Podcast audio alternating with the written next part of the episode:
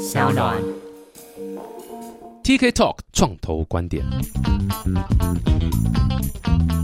Hello，欢迎来到 TK Talk 创投观点，我是 TK 啊。这一集还是一样，洛克仔和小花。那上一集呢，呃，我们聊了很多，就是比较无关痛痒啦，呃不是很重要的一些个人的故事。对，今天要继续下去了。对啊，这一集就很严肃了，非常严肃了，直接切入创业家的这个问题点和这个痛点。这一集主要是讲说，就是整个奖金猎人在呃一开始 idea 出来之后，然后做了一点简单的 validation，就是去试验客户的状况之后，如何把它从一个点子变成一个 business，这是所有创业家都遇到一个很大的问题。奖金猎人刚开始的时候，其实跟一般一样，因为很小嘛，没品牌嘛，所以你跟人家说，哎、你有办比赛耶，你来买我们的广告好不好？大家都不太答应，因为我没听过什么是奖金猎人。哎、你一开始是卖广告，对对，一开始最早 business model 就是网站上面，因为网内容都直接抓嘛，网络上直接抓，所以用版位卖广告这样。对对对对，所以卖广告是最直接的嘛。然后我们也想尝试，但其实发现很难，因为大家不相信你，所以其实广告版位呃怎么样卖都卖不好。那卖不好你就只好降低价格嘛。最后我记得好像我的第一个卖出去好像是那时候的首页的最大的一个大看板，嗯哼，然后卖它好像是张贴一周嗯六百块钱这样。哇塞，这么便宜！对对对，台币啊，不是印尼盾。我。知道，对，你对也太惨了。哇，这么便宜哦！对对对。哎、我还记得我的第一个网站是也是一样，跟你一模一样，首页的广告也是放一周最强左右。的那，一个，对，最强那一个。也是放一周左右，然后我收三千块台币，呃，真的，哎呀，哎，比我们多五倍哎，五倍、可是那个是我朋友了，对，在这边也谢谢谢谢当初那位 Beauty Box 的，对，感谢你们 被骗了三千对，，被骗了三千，我有空再还你们钱。哇，六百块比我想的还便宜哎！对，当时就真的是很卖不出去。所以我对，但是六百块怎么还是会有人愿意？哦，那是一个是谁？也是朋友吗？其实那是一个学校的老师他们他们学校常常办那个征文比赛，然后因为其实很多学生他们会看我们网站嘛，那个时候其实我们已经有参赛者会看我们网站，但是其实业界不知道我们是真的有在运行的公司这样子。嗯哼，对，所以其实老师听学生说，哎、他们都在看奖金猎人，所以那个老师就觉得，哎、那应该可以尝试看看。哦，所以其实这样子已经做出一些成绩了，对不对？因为你已经让不是你的朋友圈的人，或者是说你要学生知道这个东西，然后还会去在学生圈里面传。我觉得这已经是对啊，已经有一定成有多久啊？了多久做到这样的一个地步？大概一年半吧，嗯，所以就是一年半的耕耘这样子，那也不错啊，也是也是蛮好的。对，然后那个时候就想说开始做生意。其实我们运气很好，是我们的第一年有申请到那个补助，嗯哼，现在是叫 SIIR，嗯哼，对，我们那时候有申请到，所以我们那一年就就吃那个补助这样子。那时候是叫 SBIR 对不对？那个是叫 ASSTD，哦，ASSTD。对，现在改成叫 SIIR。OK OK，哇塞，所以我们那时候很辛苦卖出去，我就觉得哎、这样子可能不太对，所以我开始在思考说，呃，我们除了卖广告，因为那个时候最大就是雅虎嘛，那它的广告都超贵。那时候在想说，哇，奖金猎人，你说冲点击数或冲浏览量，一定都没有那些网站大。那奖金猎人比较有办法能做到是什么？后来我就觉得说，应该是参赛的人数，因为真的看了你这个比赛到最后，就好像我看了一个货，到最后真的买货，这个是一个很大的一个 gap。嗯哼，我就在想说，那我们应该去拼一下。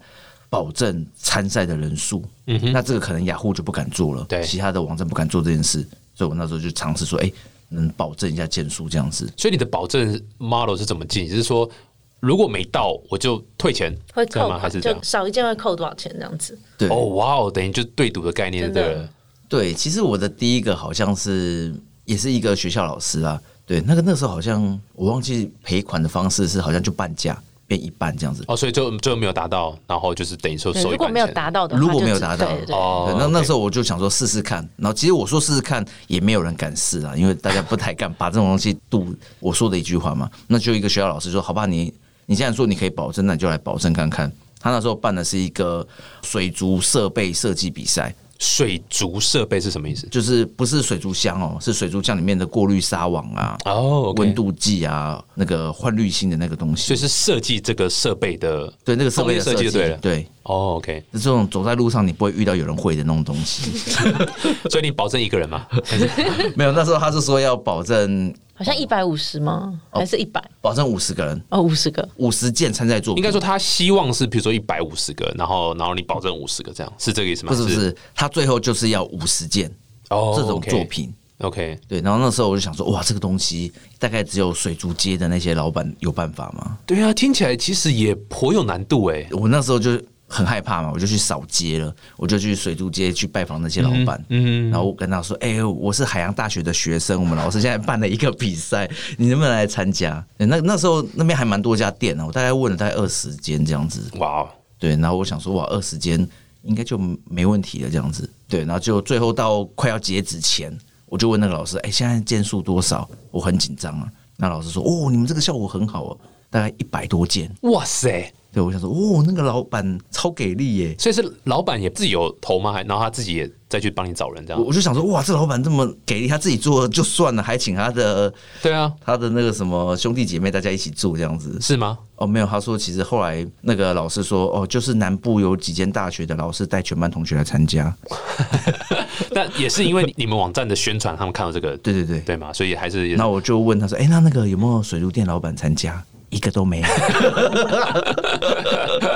应该是你进去说我是海洋大学学生那一句话，他们就说哪有这么老的？我当时很年轻，好吗？呃，是是是，是，哇，这这所以其实不光光是靠你们网站，其实自己本身的宣传力道就就还蛮，对我那个时候很紧张，因为我不相信这么强，因为这太冷门了。听起来就很冷门啊，对。对，所以后来就是这样子就过了，这样子。所以那次有给你信心，就是说，OK，我之后的 business model 都可以来 try 保证。对我那时候就想说，哇，那这样子的话没问题，我就自信心就爆棚了，这样子。嗯哼，那我就开始问说，哎、我们要保证件数，我有这个水族箱的这个案例、showcase。对那我一个朋友说，哎、刚好我需要，因为我最近也要办一个水族箱的比赛。也是水族箱，对，哇，超有缘的，也都水族箱。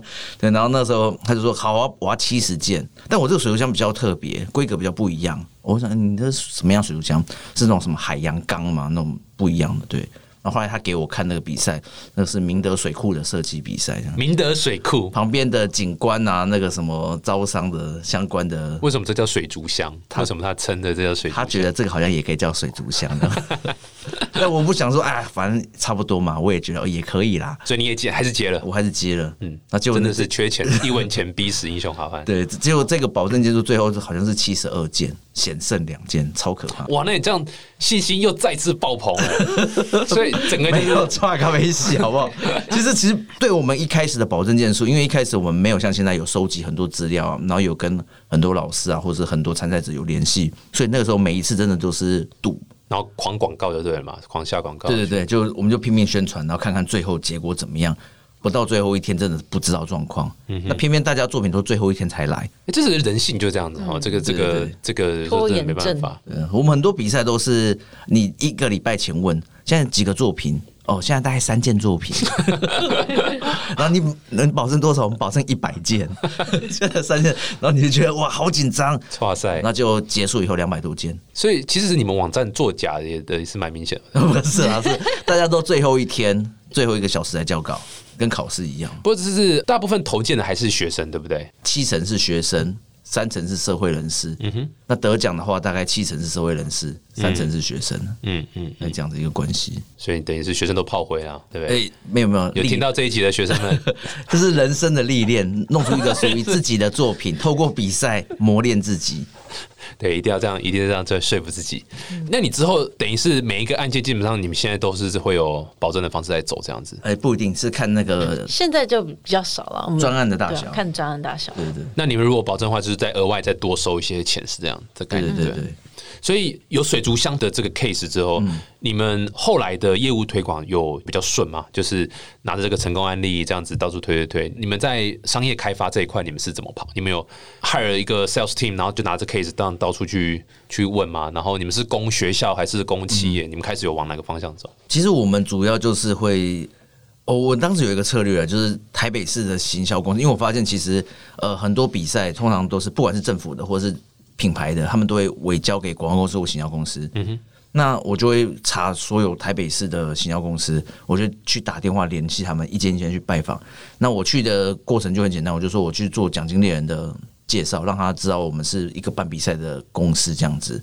对方可能也没有案子，也没有什么，但他就是行销公司，我就会去做介绍。嗯哼，嗯哼，对我那时候大概一个礼拜大概都会少一个时间左右这样子。嗯哼，所以等于行销公司就是你的供给端嘛，对不对？对，就是案子的供给端，然后他们在对客户报的时候，就是会把你们的东西放在里面一起一包这样报嘛。大概我们如果是卖十块钱，我们可能就卖一万这样子。太残忍了，太残忍了，太夸张了。不过这是还蛮聪明的策略，而且其实呃，我们其实前几集有访问到一个那个阳光伏特家，就是一个太阳能的也算全幕平台，他们也是本来是一家一家屋顶这样自己找，后来就是找到发现这供给端是很不稳定，所以他们后来就是直接跟这种所谓屋顶的 SI 系统整合商。合作，所以由 SI 他们去找屋顶，然后他就把每个屋顶加太阳能板这样。所以跟你们其实蛮多人的策略，的确都是一开始一间一间自己扣扣啦，然后然后就是扣 email 这样这样拜访，然后后来就哎、有一个平台类的第三方合作这样。这目前 so far 也是你们觉得 work 最好的方式吗？一开始来一开始是这样子作业，那当然现在比较久了，就有一些人脉关系，然后有一些那个协会啊，我们就会其实。呃，其实我觉得后面当然后长期也是把品牌做起来了，嗯哼，因为现在大家会比较了解说我们就是专门在做比赛的，嗯哼，那这个当然产业比较特别，所以比较好记这样子，嗯哼把品牌做起来以后就会比较相对稳定很多。嗯哼嗯哼，对，早期可能大家不知道奖金联会办比赛，或者是可能会觉得说啊，是不是要抓小偷？对对对，那就会 为什么是抓小偷？就悬赏啊，悬赏哦，坏人。悬赏对啊对啊，就变成是到你们网站看就看到十大通缉要犯，对然后就可以找。看你要找到他哪一。就可以拿到多少钱？呃，不错啊，这等于到现在其实也是算是做出品牌，然后虽然业绩就比较稳定这样。另外一点也是你们的故事里面，我觉得蛮吸引人，就是你们有拓展到海外。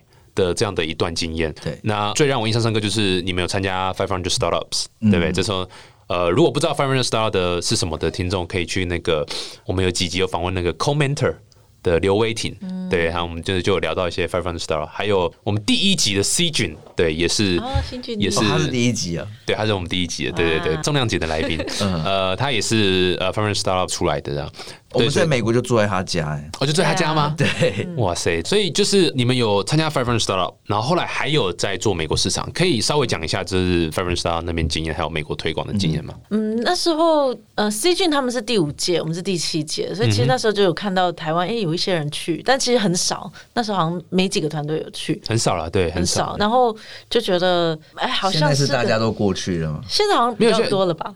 有有算比较多吗？我觉得还是还是没有很每一届顶多大概就一个，而且过去几届有现在台湾吗？还有，我好像很久没对啊，我过去几届好像比较没有。大家就比较没兴趣了嘛。呃，其实那时候觉得也蛮有趣的。然后嗯台湾就是过去几届是有曾经成功进去的，所以那时候就有去美国。那刚好那时候正在甄选，所以就去应征。哎，那叫什么？也不是应征啊，面试嘛，哈，呃，对，就是他们的流程是。就是他们有一个 application，然后填完了之后，要至少两个 partner 面试过，然后觉得 OK 才行。那我记得我第一次去美国的时候，因为忘记有没有填 application，还是填完了之后还没得到回音，但因为 C 俊他们可以进去那个办公室，所以我就跟着他们进去，就就可以可以过门进进去。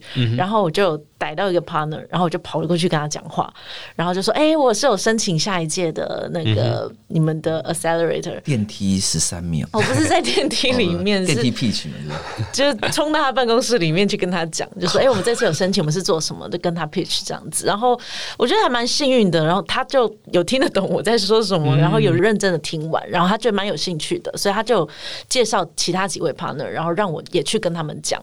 那有其中一个 partner 在泰国，他就说那个 partner 可能也会支持我这个 idea，因为我们是以创作者为主的，所以他觉得另外在泰国那个 partner 也会有兴趣。那他们当时的规定，现在好像已经不是这样子了，这就当时的规定是至少要两个 partner say yes 才行。对，所以后来我就又跑去泰国，就刚好那时候泰国有个 Ashlon 的 conference，就也是创业者都会聚集在那边。然后我知道 f i r e Startups 的另外一一位也会去，所以我就飞去泰国去找他这样子。那我记得去找他那一天也还蛮神奇的，就是我看到他跟其他一些投资人就去，因为 conference 晚上都会有那个 after party，然后大家去那才是酒重对，那才是重点，真的，就大家就去酒吧喝酒，然后我就趁大家在喝酒的时候赶快冲过去，然后一样就是跟他介绍我们是做做什么的。那他因为已经有先前那个 partner 跟他打过照面，所以他知道我会去找他，所以他就蛮愿意听我讲，而且可能大家又喝酒很开心，所以他就然后你那天穿什么？不重要。after after party，给你约一个 after 要 after party，对，什么啦？没有，反正就是那次谈完之后还蛮开心的，所以后来我觉得真的是蛮幸运，刚好这两位 partner 都还蛮支持的，因为我是知道他们有一些 partner 其实蛮刁钻的，然后刚好这两位就有帮我 say yes，所以我们才进得去这样子。嗯，这还蛮酷的，而且是特地从美国再飞到那曼谷对，那边。就对啊，有先回台湾，就刚好也有个 conference，想说可以多认识。嗯就那几年，其实参加很多这一类型的 conference，认识很多人。而且你一开始，我刚听出来是你是一开始去美国只是去玩而已，呃也不是我，我一开始顺便投件应应该是说那几年好像有蛮多人都会去戏谷朝圣，对对就会去那边住一段时间，然后去看看那边的创业生态是怎么样，就包含可能去 Google 吃他们的午餐啊，去 Facebook 逛他们的 campus 啊，还有去。那个 Apple 的 Infinite Loop 去那边晃一晃，对。蛮多会这样子的，去感染一下那边的创业的氛围。嗯因为台湾的那时候创业风气刚开始嘛，所以就一面有点像游学一样，然后一边去申请这样子。嗯，那听起来就是去玩 呢、就是。去讲这么游学。哎，我突然间觉得我没有去玩，我只是去旧金山大桥上面看那个山和海。只是去 Google 吃个他们的餐厅，对我特地到 Google 去吃他们餐厅。对对，蛮好吃的。我突然间觉得现在申请应该蛮容易的，现在都在家工作，赶快那可以申请。可以聊一下，就是 f a m i l y Style 是一个三个月吗？还是两个？我有点忘掉了，啊三个月的，四个月四个月的 program。冬季四个月，因为不知道为什么冬季四个月，因为好像冬季有跨年吧，所以跨年有长假。嗯，是，所以你们觉得四个月的 program 的时间带给你们最大的冲击或是学习是什么？最大的冲击是我发现我们创业的时候，其实有很多东西都还没想清楚。比如说，当时大家就会问说：“诶，那你们是做创作者，可是你们的 business model 是针对呃 to B 的客户，那你们到底是什么？就是你们到底是在一个行销公司嘛？因为 to B 的客户会付我们钱，都是为了做行销，但我们又说我们是一个创作者平台，所以你们到底是什么？所以这个定位当时让我非常非常的困惑，就是诶，我赚钱是行销，但是诶，我们又是创作者，那我们到底是什么？常常要回答这些问题，然后也会有人说，诶，那你们为什么不专做设计比赛就好？为什么全部都要做呢？因为其实美国也有类似的比赛平台，蛮多的，但美国通常都会只专做一个，比如说像那个 Nine Nine Designs，他们就是只有设计，或是有些是只有影片的，只有摄影的这样子。所以我觉得最大的冲击就是在定位上面的那个雕琢要非常非常的细，我讲的东西别人才会比较愿意相信，要不然我、我如果说我什么都做，大家就会觉得不对。对所以那时候会比较知道要聚焦。这的确是嗯，美国的一个蛮算是推崇的一个方式，就是我就是很 focus，、我就是很 niche 在 serve 某一个没有被 serve 到的族群。对那而且我的 business model 尽量就是我就是直接跟他收费，我就是推一个他们需要的东西，我就直接跟他们收费。那时候没有那么推崇，就是你知道那个那时候我们在讲那种什么那种呃羊毛出在猪身上让给我 呃够付钱，还是羊毛出在狗身上让猪买单，反正就是对就是这种这种方式，他们比较没有那么完全 open for 对这样的。那你会觉得有冲突吗？或是文文化隔阂的差？因为哦很多在亚洲是这样做，然后 对不对？嗯呃，比如说像我们有一个，就蒋经人有一个小酒馆的故事，对，你们的网站很特别，就是对，这个。就是我们是一个冰天雪地的小酒馆，然后墙上贴满了悬赏单，那悬赏单就是设计比赛、摄影比赛这些，然后每天就有络绎不绝的猎人进来找任务，然后出征赚奖金。所以我们的网站都会有欢迎猎人进来啊，然后小酒馆有老板娘，所以就有老板娘的图像。其实就做的有点像 RPG 游戏嘛，对不对？你人一来就是实其实蛮多人会误会，觉得好像游戏，有些对游戏公司的那种风格。然后还有酒吧魔人是一个怪物，有四只手，然后头上还有脚，所以网站有蛮多这种元素。那其实，在美国呢，他们不太能接受这样子，所以我一开始去的时候，我本来信心满满，哈哈，秀给他说很酷这个东西，很酷，因为我们找是找很厉害害的插画师，然后画的很炫，就还要要求我们首页拿掉那角色，对，哎，他们说可 What 是 the fuck？对他们就会不懂那是什么，就会觉得哎、应该叫光鲜亮丽啊，然后就要比较白底的，然后干干净字干干净净，字要很大，然后很明确说你是在做什么的。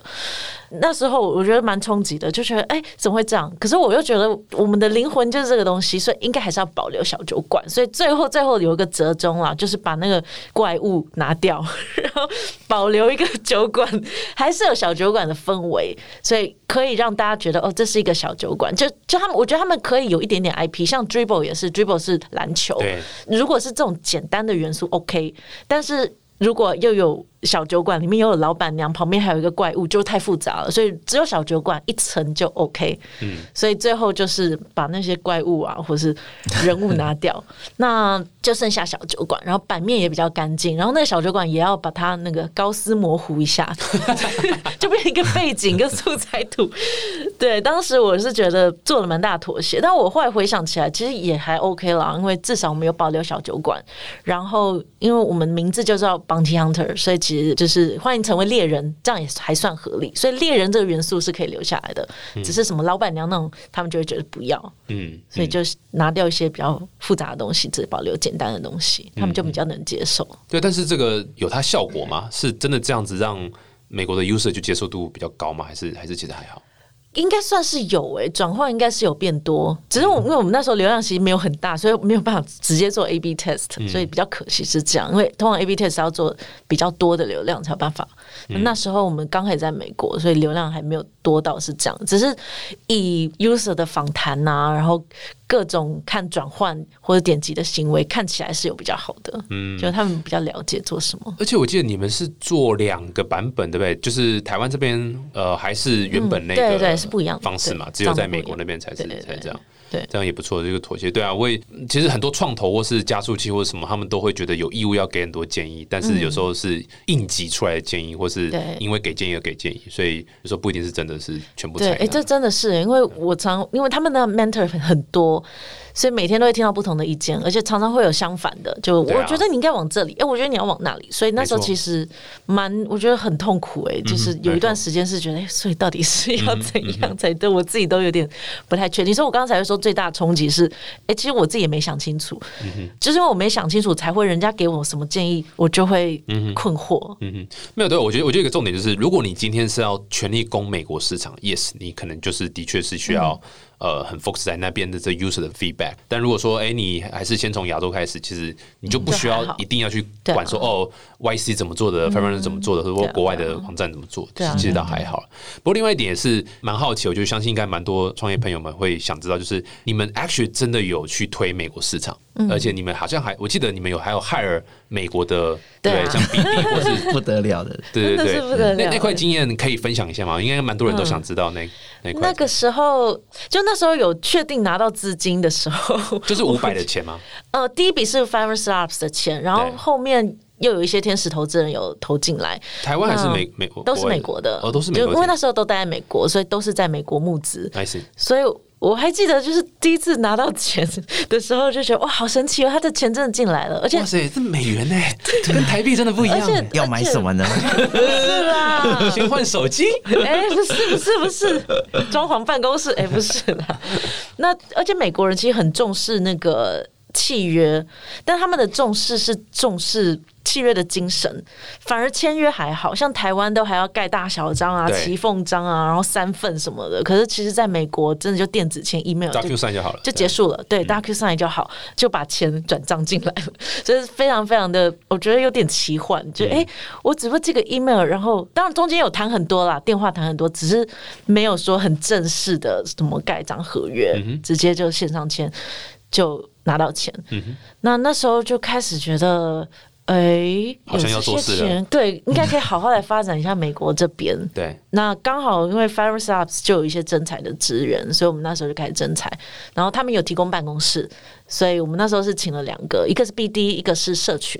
嗯那因为我们做的其实比较像是一个 marketplace，我们是有很多比赛资讯，所以呃会有 supply 跟 demand 嘛，supply 是想办比赛的，然后 demand 是参加比赛的，就看你要用什么角度啊，反正就会有两端，所以我们会有创作者跟品牌这两端嘛，所以就是 BD 就是负责品牌那一端，然后社群就是负责创作者那一端，就请了两位。那那时候，我觉得那时候我对于管理也没有非常的熟悉，所以其实，在沟通上或者公司制度其实都非常混乱。就是你应该很了解那种状态，就是大家就是哎有一个目标就往前冲。那实际上日常工作要做什么，要怎么回报，然后产出是什么，也没有非常的明确。哎，我先问一下，你那时候是？害了他们之后，你们是人都待在美国跟他们共事，还是你们是飞回台湾远端的共事？呃，他们加进的时候，我还在 Fire Stops，就那时候那四个月还没结束，所以都是在 Fire Stops。那后来 Demo Day 结束之后。因为我得回台湾，就是处理台湾的公司，所以就变成我会来来回回的。然后我在台湾的时候，就每天跟他们 c o n c o 然后我飞到美国的时候，因为后来没有办公室，所以我们就在附近的咖啡厅工作，这样子，所以非常的自由。我好奇问一下哦，这个美国人啊，嗯，超贵的，是，对，他们两位薪水多少？以行销或社群来讲，就最初级的大概是。五万美金诶，年薪年薪五万是两个差不多，就是都是五万上下这样子。对，五万在美国是就是刚毕业的很低的，就如果你要找有一些技术相关的，可能都是要九万、十万以上的。他们都觉得他们拿的钱不是很优渥，嗯嗯，但对啊，可是对我们来说很多，对对啊对啊，所以他们那时候薪资，我记得每一个月发的，讲个大概好了，十七点三二万，蛮大概的，四舍五入蛮多东西的，什么东西？所以对啊，所以其实蛮多的，对这个就是。蛮多团队，如果想说，哎，我今天要在美国推广，然后海尔两人第一个遇到问题就是，哇，爆炸贵。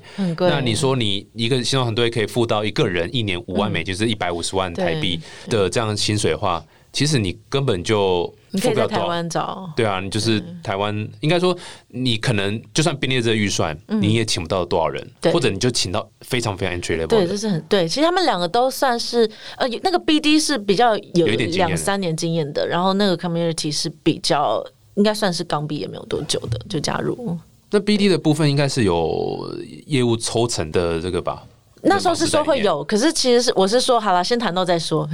你知道那时候大家就是所以反正再说 base 的 salary 就是就是差不多五万上下，然后再看 commission 的。是是是。好，这个这个这个真的是薪资是非常非常贵。那那另外一点就是你怎么管理阿斗啊？超难呢。我好难想象你怎么管理。对啊，我觉得其实现在回想起来，我我应该人在那边，因为我在台湾的时候，虽然每天跟他们 con call，可是实际上有很多东西都没有办法同步。比如说台湾有什么资源，像工程有什么新功能呢？他们可能不一定会知道，可他们跟客户推广的时候，理论上要知道，所以变成他们可能只能一直推广他们所知的一些旧的资讯。那我管他们的方式其实还蛮单纯，就每天康扣会请他们回报现在的状况，然后我跟他回报我这边的状况。沟通上我是蛮习惯美国人的沟通的 style，就蛮直接的，然后就就事论事，比较不需要去顾到他们的情绪。嗯哼，那台湾的人就台湾的人呢，就非常的。认真负责。哇，你不要讲这句话还比较好。哇塞，这个这个掉好了，把“越描越黑”四个字发挥的淋漓尽致。就是我觉得美式沟通真的是比较单纯。真的吗？我觉得差不多。真的吗？你有感觉到他们不爽吗？哦，没有。没有吧？那我觉得可能是因为那时候创业阶段，所以大家都会觉得，哎，这是为了梦想在做，所以其实都还蛮拼的。所以哦，所以那两位美国人其实也都还蛮拼。我觉得还蛮拼的，因为虽然说我在台湾，他们都在美国，可是其实我常看到他们其实工作的时间是蛮长的，然后很很认真的想要谈客户啊，然后做一些活动这样子。他们是呃美国人还是两个都美国人？那大概都几岁啊？管社群的那个应该二十四、二十五岁左右，然后另外一个应该二十九还三十吧，比我大一些。哦，那其实也是算有一些压力，愿意来这个也是不容易。对呀，对，现在回想起来好奇怪哦。可能 Fire Stops 的名头吧，就他们就觉得哎，可以去那边工作，很很帅。后来你们没有在做美国市场了，对不对？对，那是什么原因决定就是收起来？嗯，我们大概有 run 了一整年，都像这样，就我跟他们协作。那其实也有一些美国的。的客户了，美国的流量，我觉得流量这真的很难了，因为那时候美国可能已经过了流量红利期，所以我们如果没有花预算再冲流量，流量的成长是非常慢的。客户那边会有兴趣，是因为我们还是有台湾的流量。就如果他们要的是设计的话，台湾的设计师的创意是连美国那边客户都觉得很棒的，所以我觉得这是蛮值得一提的。所以是有一些 to B 的客户，只是 to B 的客户如果只是为了设计而来的。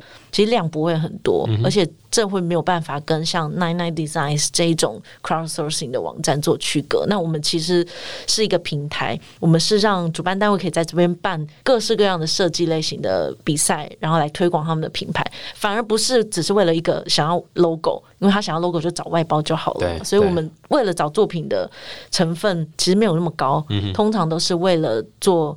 体验行销，然后做一个活动，让创作者依照你的品牌来做创作，然后产生很多内容，然后可以做后续的利用。这比较是我们现在在做的方向。对，那那时候在美国，如果创作者都是台湾人，对他们来讲，其实就没有这么的失去这个意义。对，就比较失去这样的意义，所以他们还是会很重视美国的流量跟美国的设计师。但设计师这一块，我们那时候还没有找到一个方法可以做。那所以我们后来就大概 run 了一年多。要停下来也是蛮痛苦的。我还记他们两个，我要请他们离开的时候，我都非常印象深刻。嗯，就一个是我记得是感恩节之前，Oh my God！我还一直在想，之前我还在想我要感恩前之另外一个圣诞节之前，我还一直在想 是要放年假之前跟他讲呢，还是放年假之后跟他讲？那我还跟很多 mentors 讨论，后来他们是说放假之前讲比较好，因为。他们可以回去跟家人聊聊看，然后诉苦，然后可能心情会比较好。那所以，我我就记得我在感恩前，而且我还没有，我还是人还在台湾，所以我就得视讯跟他讲，对，远端跟他讲，就跟传简讯分手是一样的概念。我没办法，我就就我那时候就在台湾，我还记得就是 We have decided we want to let you go. We have we have to let you 没有 没有吗？You are fired. I have to let you go. 对，我记得我去这样跟他讲，然后他的反应就是。他可能大概也会知道，就是如果那边一直没有做起来，对，如果一直没有做起来的话，我们还是会有资金烧完的一天。所以就是先让社群那离开，然后另外一个 BD 就是 To B 那一端又有多留了大概三个月吧，嗯最后才整个收掉这样子。嗯哼，那另外一个我也是印象很深刻，我记得我那时候是在美国，我就跟他说。到了三月底，因为上个是感恩节嘛，下一个大概三月底左右，我还就跟他说，如果三月底我们没有办法打平的话，所谓的打平就是美国那边的营运是要可以嗯自己自可以自给自足的，可能我就要收掉了。嗯，对，所以他其实有冲最后一个月，他就他本来是很有自信，但后来还是差一点。而且之前就算当月自给自足，那下一个月还不太确定，嗯所以后来还是就先结束，觉得就先回台湾去把它把台湾整个 business run 起来再说，这样子。对对啊，这的确是非常非常困难啊，我觉得。要打另外一个市场，绝对不是想象中那么容易。对，就是说花个钱请个人就可以了。不过你那时候决定要收起来的时候，你的因为你的投资人都是美国那边，所以他们是就是他们也知道了，很支持吗？还是呃，他们是觉得我如果在台湾这边还没有站稳的话，马上就扩张，其实的确是有点太快了。因为我觉得那时候在美国有点像是那时候大家创业风潮很兴盛，所以有点像一股脑的这样做。那其实。台湾这边都还没有说非常的稳定，嗯哼那先回台湾去稳定脚步了之后，我们再去想怎么扩张，其实会会是比较一个实际的做法。所以，他其实他们没有说反对，他们反而觉得是好的，因为我觉得这也是美国一个戏骨比较好的文化，就是其实对于失败他们是非常鼓励的，就只要你愿意去把一个东西做一个很好的 closure 的话，是很鼓励、很支持的。哇，太棒了！这个。今天听到这个蒋经理跟我们分享哇，很多这个创业的故事，然后尤其是打国外市场那一块，我觉得很多团队都会想走出台湾。应该说，大家都在鼓励台湾团队一定要走出去台湾。嗯，可走出台湾其实真的是很困难啊。那我们看到蛮多现在台面上成功的，我们说我们先不管定义怎么成功，反正就是一些比较有名的创业团队，大部分也都是台湾站稳才开始有向外扩展的这个这个这个动作。这样，那有没有最后跟不管是网络创业，或者是就是单纯想做科技创业，或是任何创业的？因为洛克仔你也做过 炒面面包，对不对？别再提了吧。对你呀，我还记得，个对啊，炒面面包，所以你不只做软体啦，你什么都做嘛，对不对？对对对对，你还有去当电梯的那个 电梯小姐，没有没有。对啊，所以有没有就是 overall 给想创业的人有没有什么建议？回头是岸。好不要创。业 哎，你是给想创业的人还没创业嘛，对吧？都可以，都可以，或是以前创业就是回头是岸嘛，这样嘛。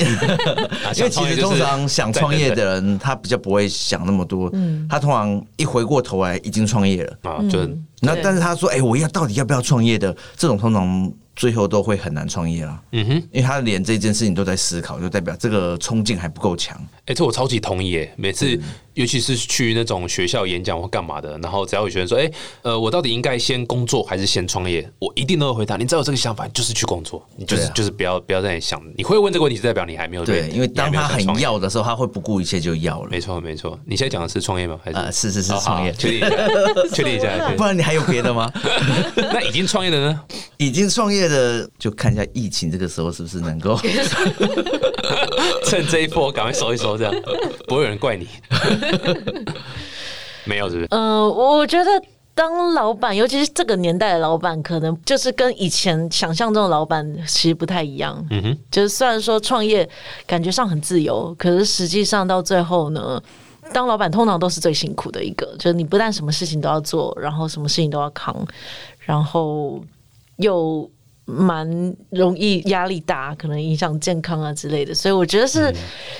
如果真的这么想的话，那就去冲，不要太害怕其他的事情。嗯哼，嗯哼。那如果已经正在创业的话呢，就多注意健康。哇塞，这其实还蛮中肯的建议啦。所以健康是一，财富是零。你没有了一，再多的零都没有用。哇、好鸡汤哦！天哪，太鸡你把我的东西讲的这么鸡汤，哦，你本来没有，本来没有那么鸡汤，是不是？但结果有了一，后面就一个零了，就一个零，十块钱。对你，你也会没有一，对，有宁愿要多一点零这样。哎其实我我突然就想到一件事，如果是身体很健康但完全没钱，那身体很惨但超多钱，你要选哪一个？好，谢谢哦。好，再次谢谢奖金店。奖金店是这个，如果你本身是企业或者政府啊，你只要有想办比赛的这个需求啊，或者是整个市行销，其实也你们也有在接这样的案子嘛，对不对？所以反正是要行销。那如果是愿意想要透过比赛的方式的话，那就是来找奖金猎人啊。好，再次谢谢奖金猎人啊。那如果各位喜欢我们这个节目的话，记得下载商浪，然后订阅 TK Talk 创投观点。看影片的朋友们，记得这个按赞分享，然后小。铃铛，小铃铛，对对对，然后要记得这个，呃，可以到奖金猎人的网站去那个留言说 TK 很帅。好，不用了，不用了。再次谢谢奖金猎人，谢谢，下次见，拜拜，拜拜。